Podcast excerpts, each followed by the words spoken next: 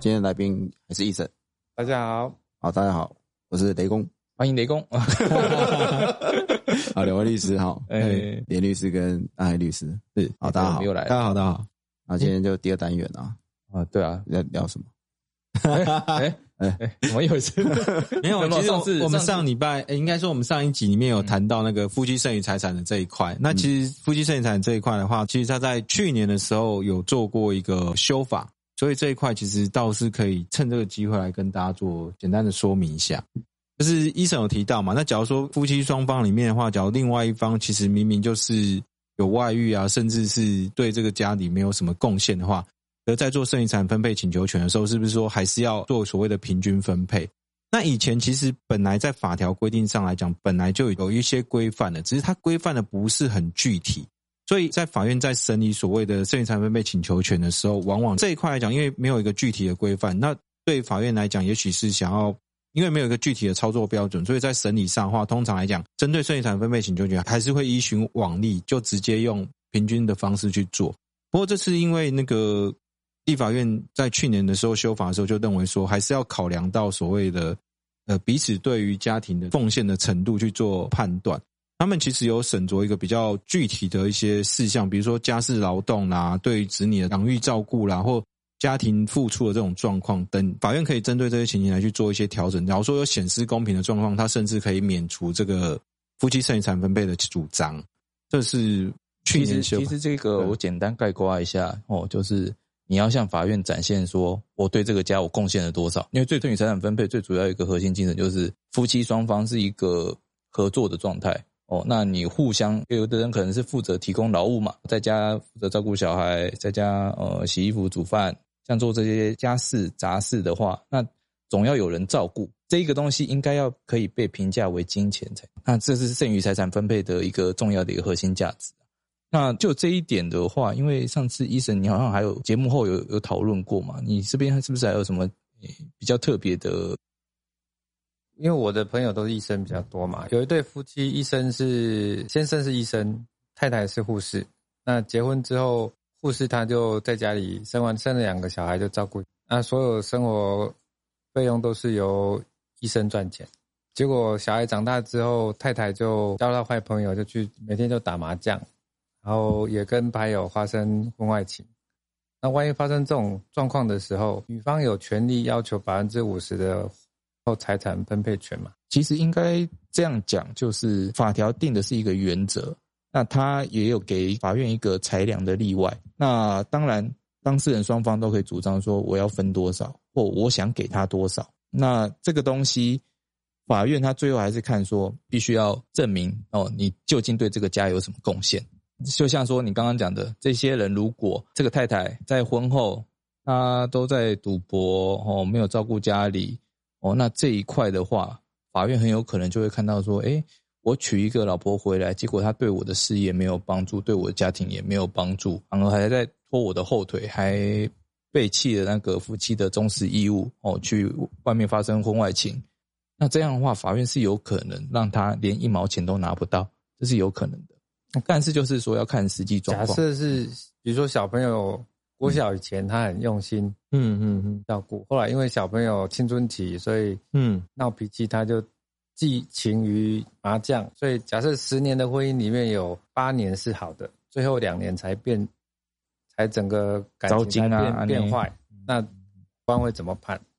哎，就像刚才其实连律师说过，其实这部分来讲，就是还是要看他们对他的贡献度。比如说像刚才那个医生这边举的例嘛，他可能小孩子在呃小学之前都还表现很 OK，然后之后可能就是就是交到坏朋友，有一些出轨或是。甚至就是打麻将不顾家里的这种状况，因为他其实是在法律里面来讲的话，五十五十是一个法定的标准。可是其实法院可以在法官可以在零到五十趴中间，它可以是一个浮动。那法院会就彼此的主张里面来看，说他到底对这个家事付出了多少。那也许前面的小朋友，呃，小学以前就前面的十年、十二年，它是一个比较正向，那可能也许百分之五十。那后面的部分到离婚之前，可能后面的十年可能就是。比较差或怎么样？也许他可以综合的评价，给你二十五或是三十，甚至假如说法院认为说后面这个部分实在是太过恶劣了，造成怎么样的，他甚至可以给到零，我觉得这是它其实是一个动态的一个标准。那这些标准要怎么做？其实我们的修法就是把它具体的那种事项的部分来去做衡量出来。所以就是还是要考虑到家事劳动啊，对家庭的整体照顾这几个标准去看。所以我我们不能给出一个具体的标准，但是我们只能说法院目前来讲，依照法条，它有衡量的这个标准，可能就这四项的标准里面，法院再去做审酌。那以律师的角度来看，我们就这四项里面，说双方去做一个攻防。那这一部分可能就是到后面是由法院依照。两方律师的这个沟通的结果，或是应该说辩论的结果，来去定一个他认为适当的剩余财分配请求的金额。哎，其实我这边我想插一个比较特别的，因为我之前有查到一个高院的座谈会的一个问题，还蛮好玩的，就是说像刚刚那种情形，如果老婆这边哦，因为有外遇嘛，哦，那等于说对老公他这边他必须有一个侵权行为的一个损害赔偿请求。哦，老公可以对老婆哦要求说你要赔我钱。那这个东西的话，其实在会被列入婚后财产里。其实你这一笔钱是可以加高的，就是说你的运作下来的结果非常吊诡。他那个高院座谈会的话，他的设的例子是说，老公跟老婆结婚之后哦，然后老公都没有养家里哦啊，都是老婆在养哦啊，老婆付出了很多抚养费，然后结果老婆她要离婚嘛，然后就跟老公说，哎。哎，老公就跑来跟他要说，因为你赚的钱比较多，你婚后财产比较多，我要跟你要一个剩余财产分配请求。然后老婆就讲说，你都没有付抚养费，所以我要跟你主张抵消，因为你欠我钱嘛，我帮你付了抚养费。因为照理来讲，应该是夫妻一人一半。那这样子的结果会变成是说，依照民法规定，哈，就是关于婚后财产的部分，他其实有要求要扣掉婚后的债务。对老公而言，这是他的债务；对老婆而言，他的财产。所以变成老婆的婚后财产反而变多了，老公的婚后的财产没有增加，那反而老公可以要的钱更多哦。其实这个运作非常吊诡。那高院的座谈会结论是说，原则上你还是要让他这样做哦，因为算的话我还是要这样算，但算完了之后再由法院来做调整。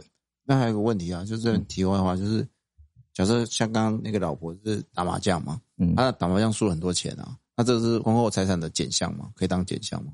说他可以去。计算出来说他总共输了多少钱？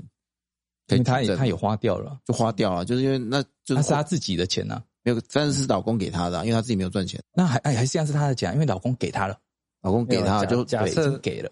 假设离婚当下他在外面负债一百万是因为打麻将造成的，所以他的财产是负的，老公的财产是正的。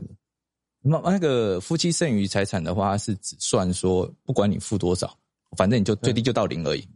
哦，哎，他没有，他没有负，没有负，所以没有负。哦，对对对，没有负负值的话太可怕了，就等于说你要还要承担另外一方的债务。我想说哪一天我要离婚前先去贷款。不过因为医生是牙医师嘛，我最近看到一个比较有趣的新闻，就是说他们有念台大居然还要重考，然后因为这些重考的这些学生，他们都想要念所谓的。牙科，那为什么医生自己是牙医师？你对这种现象是是有什么看法吗？的确，我们在医学生的时候啊，每年进去每一届啊，都会有一两个大概四十岁左右的同学哦。四十岁，四十岁，对，正常读大学大概是十八到二十岁。对对对，假设重考一年。对对对。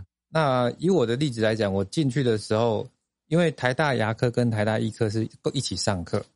那就我来看，就哇，一届都有大概三到四个，大概就是三十岁到四十岁的，我们都叫他叔叔或是阿伯这样子，因为年纪差太多了。嗯，那他们大部分都是有读过大学，然后就业一两年之后再回来等。那当然，他们就是觉得他们本来的职业收入不够，嗯嗯，或是他们对从医有一个兴趣，不过这方面比较少啊。老实讲，都是为了收入啦。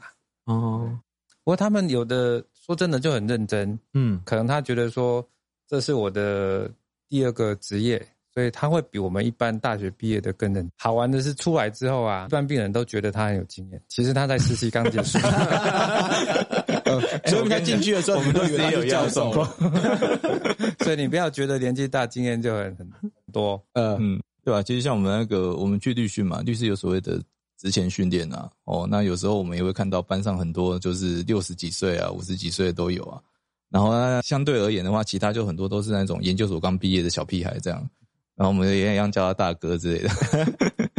哎，我是说，可是那为什么大家不是选医科，而是要选牙科呢？牙科这几年比较抬头啦，主要是牙科有比较多的自费可以选择，然后很多家长 家长会觉得牙科相对纠纷或者是风险比较少，毕竟闹出人命的比例比较低。嗯嗯嗯嗯。那另外以我的想法是，我今天如果当医学生，就医学系的，我进去之后我要选，比如说我想选眼科。但是我就必须再努力七年，看我的成绩来做评比。我可能要百分之五，我才有有那个权利去选择当眼科医生。嗯，对。那所以如果这个学生他本身对牙科就没有排斥，他可以直接选牙科，他就不用七年后要再努力七年去跟人家竞争选科。哦，所以医生也意思是说，牙科其实不一定就是独立医一般的医科之外，应该是说这样。台湾的制度分医科。比如说台大就台大医科跟台大牙科这两个选择，那台大医科就是读七年，台大牙科就是读六年。